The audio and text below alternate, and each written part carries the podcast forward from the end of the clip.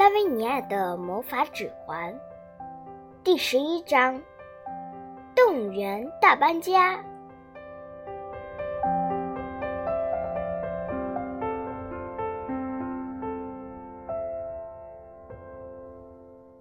好了，拉维尼亚问多威尔：“我们什么时候去动物园把动物们都放了？”多威尔说。等我休息的时候，我们就去吧。那你什么时候休息呢？让我看看日程表。嗯，星期四。到了星期四下午，拉维尼亚和多贝尔一起走到动物园。实际上，那儿离酒店并不远。半路上，两个人还讨论了一下。如何用最好的方法实现他们的愿望？拉维尼亚说：“我负责把笼子变成大便。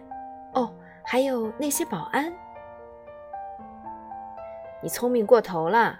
这样的话，动物们，包括那些非常凶恶的野兽，都会游荡在城市里。谁知道会带来多大的麻烦？”那些食肉动物甚至有可能吃人，但是他们不会吃我，我是他们的朋友。这可不是一个好理由，他们会吞了其他人，而且在我们这样的城市里，没有草原和森林，食草动物找不到吃的，他们会饿死的。你说对吗？那？你有什么好建议？我有一个计划，我们悄悄躲在动物园里，一直躲到晚上，然后我们把动物从笼子里叫醒，把它们变成大便。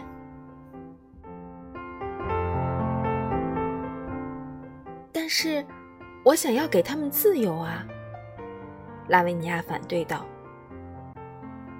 别急。”我们两个躲在草丛里，一直到天亮。动物管理员以为动物们还在睡觉，就会把长长的铲子伸进笼子里面，像平常一样把动物的粪便运走。我知道他们会把这些粪便放在密封的大卡车里，中午就开走了。你把大便变回动物们，在中午以前，我们要开走这辆大卡车，把它们送到一艘开往非洲的大船上。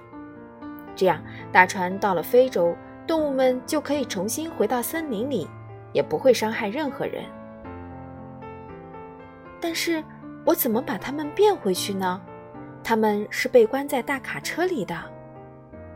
拉维尼亚抱怨道：“你知道，我得一边看着动物们，一边转动指环，才能把它们变回去。不然的话，魔法是不会起作用的。”我也是刚刚才想到这一点。你看，我带了一个电钻，我们可以用它在大卡车上钻几个洞，这样动物们就可以呼吸了。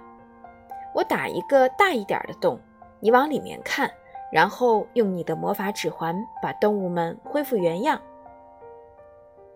太好了，拉维尼亚说道：“你想的真周到，你真聪明啊！”就这样，转天早晨，动物们就被送到了开往非洲的船上。两个好朋友高高兴兴地回到了酒店。